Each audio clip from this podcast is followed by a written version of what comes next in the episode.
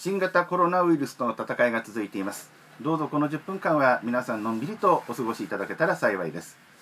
親父ラジオ7回目の放送です。まずは10の位から決めましょう。6が出ました。では1の位。3が出ました。7回目は昭和63年のお話をしていきましょう。羽生さん太郎です。この番組は私たちが生きてきた昭和という時代の思い出話をしながら我々親父たちのあふれんばかりのこぼれ話を皆さんに感じていただきます。最初にお聞きいただいたように毎回サイコロの目で話す昭和の年を決めていきます。ですがサイコロの目には0789の数字がありません。なのでサイコロを振ってゾロ目が出た時はこれからご紹介するお二人に好きな年を決めていただきます。ご一緒するのは健康や医療分野に詳しい作家の伊庭さんです。伊庭達也です。昭和36年生まれ。えーっとこの年は、はい。えー、27歳ですね。27歳。高青年ですね。そしてサイコロを振ってくれた絵本なども作っている編集者の福島さんです。はい、こんにちは、福島俊之です。僕は、えー、23歳ですね。23歳、はい。昭和40年生まれですね、はい。このお二人と昭和63年は23歳でありまして昭和40年3月生まれなんですが、えー福島さんよりも1学年先輩になります。羽生三太郎でお送りいたします。それではこの3人で昭和63年についてお話をしていきます。お聞きの皆さんはこの年何歳でしたか？一緒に思い出しながらお楽しみください。さてこの年は一体どのような出来事があったのか。目の前にはその年の出来事が書かれたカードがあります。こちらをめくりながら振り返っていきましょう。さあ昭和63年の主な出来事なんですがまず政治社会の分野ですが青函トンネルが開通しました。24年の歳月をかけて出来上がったんですね。東京ドームが完成。そしてスポーツの分野ですが南海ホークスと阪急ブレーブスが球団を売却。東京ドームのこけら落としでボクシング世界ヘビー級タイトルマッチが行われました。確かこれはマイク・タイソンですよね。世界ヘビー級タイトルマッチ。2ラウンドでタイソンが KO 勝ちとねなんか絵に描いたように勝ちましたね、ええ。何があったんでしょうね。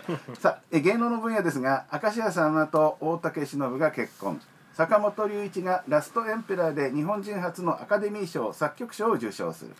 流行娯楽の分野ですが作家村上春樹と村上龍が高い人気を呼びダブル村上ブームが巻き起こるスタジオジブリ「隣のトトロ」と「蛍の墓」が同時公開された年であります。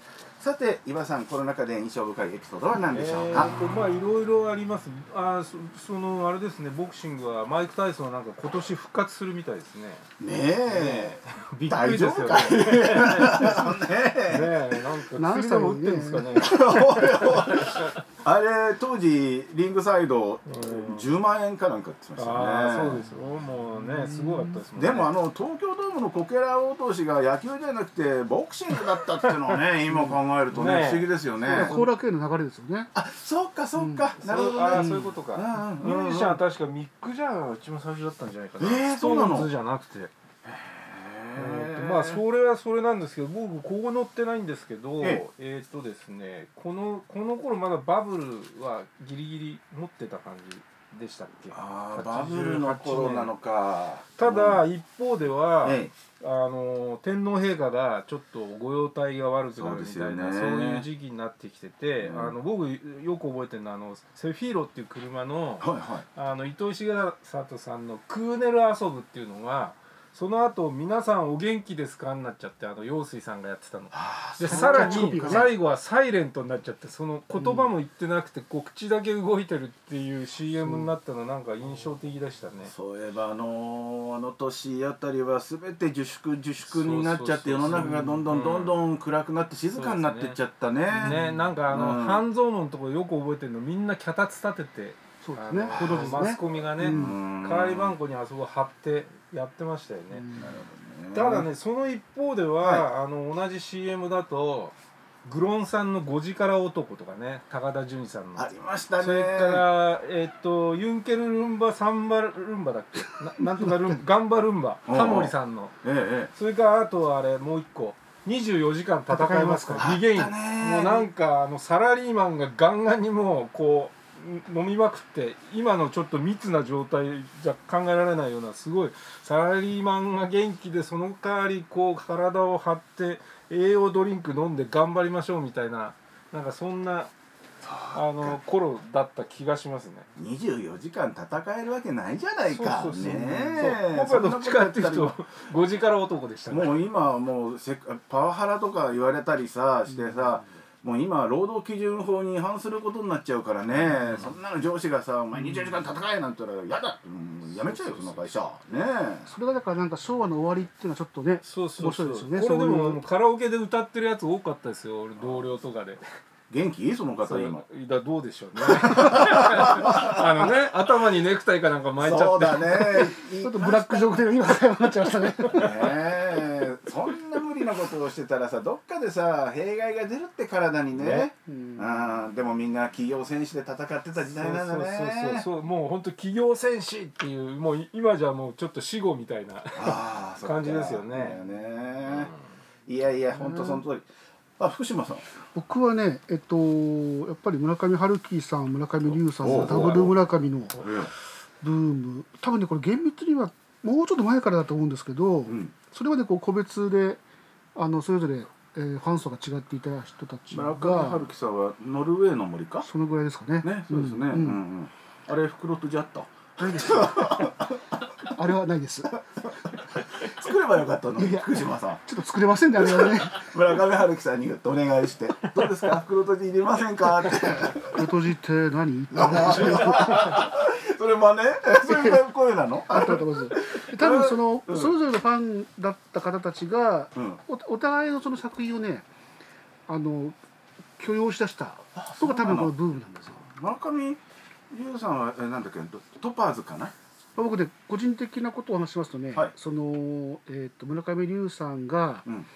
えー、と上京してむさびに通ってたんですね。はでその時にあのー横田基地の米軍ハウスに住んでたっていうことをデビュー作の限りなくそうです。透明遠い近い部分に書いてるんですよ。で僕はそのその作品を中1で読んでえはい。載せてますね。でこのあのアメリカンハウス米軍ハウスに絶対住もうと思ってえ。住んでましたあ住んでたの？住んでたんです。僕えかっこいいね。